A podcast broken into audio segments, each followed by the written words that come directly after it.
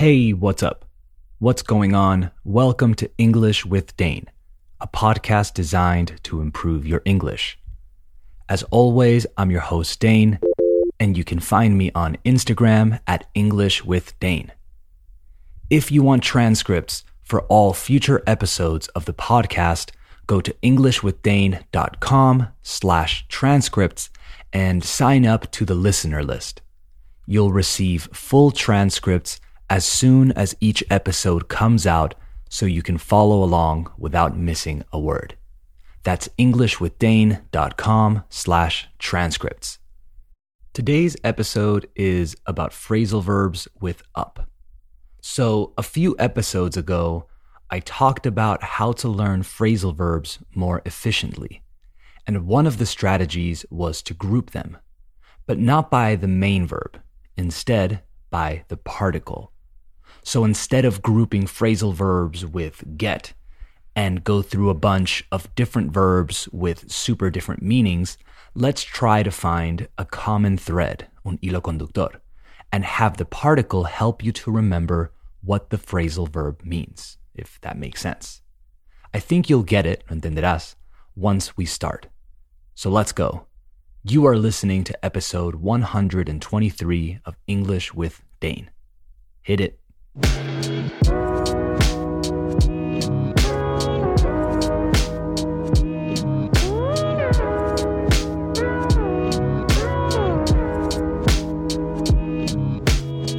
we have officially started the show, so let's talk about phrasal verbs with up.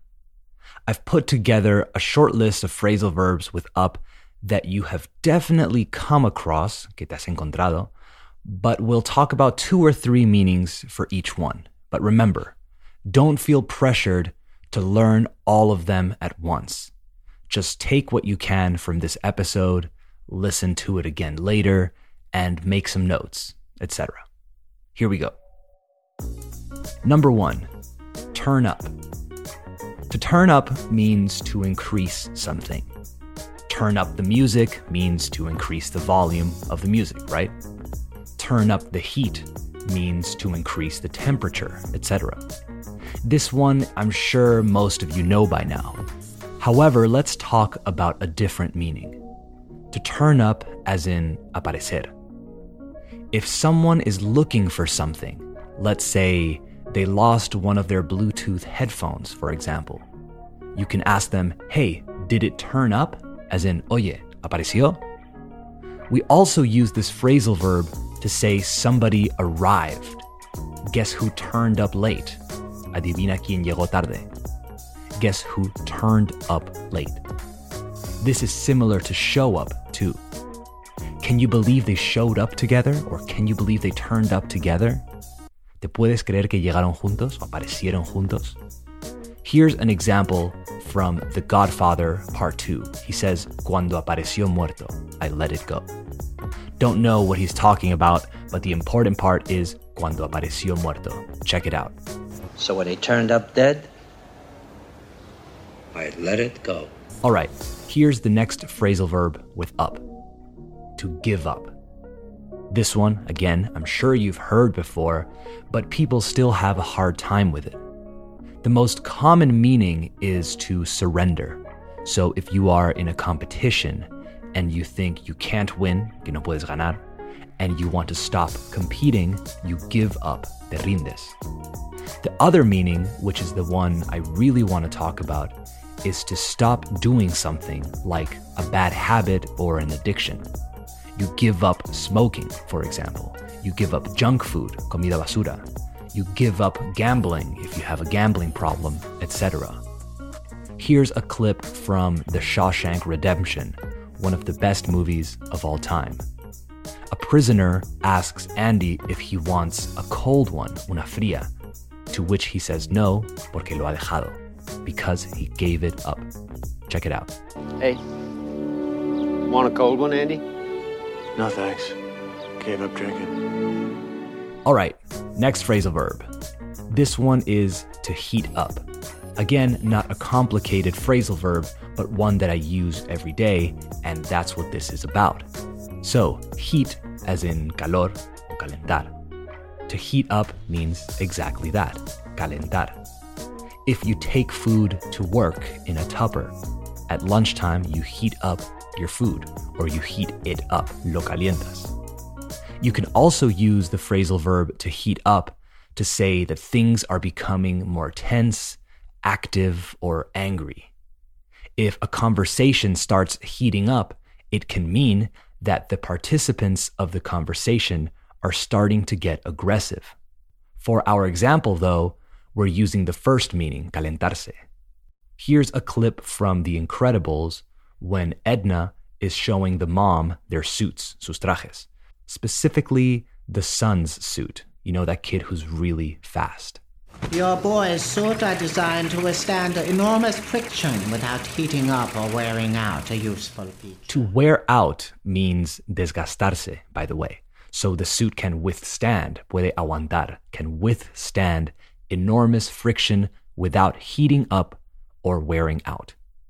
But today we're talking about phrasal verbs with up, so let's move on. The next phrasal verb is to make up. To make up means to invent something, maybe a story, a plan, an excuse, a joke, whatever you want. To make up can also be used to say amistarse. So if you get into a fight with your wife, friend, girlfriend, coworker, or whatever, afterwards you make up. You are no longer in a fight. I'm not talking about a physical fight, by the way. I mean more like an argument. Although I'm assuming after a physical fight, you can also make up. The classic expression is to kiss and make up. Doesn't actually mean to kiss someone, it's just something we say. Eh, well, let's kiss and make up. All right, I got one more before I go. To put up with someone or something. To put up with someone or something means to tolerate them, aguantar algo o a alguien. Let's say your friend has a boyfriend that's really annoying. And every time you run into him at a party, que te encuentras con él, every time you run into him at a party, you have to talk to him and pretend to like him. You are putting up with him. You can also put up with a situation. Let's say you're living with people you don't really like, but it's just temporary, so you have to put up with that situation before you can move out. Here's Leonardo DiCaprio in The Departed, Infiltrados in Spanish. You accused me once. I put up with it. You accused me twice. I quit. What a great movie. It's one of my favorites. All right, that's it for this episode of English with Dane. Thank you for listening. I hope it helped. I hope you learned something today. Support English with Dane by following the show on Spotify, Apple Podcasts, or wherever you listen. Give it a five star rating, and if you can, leave a review if you really want to help out. The best way to support English with Dane, though, is to share it with a friend, coworker, or whoever you think would enjoy it. And also, EnglishWithDane.com for transcripts and at English with Dane on Instagram for quizzes and random stuff. All right, talk soon. Bye bye.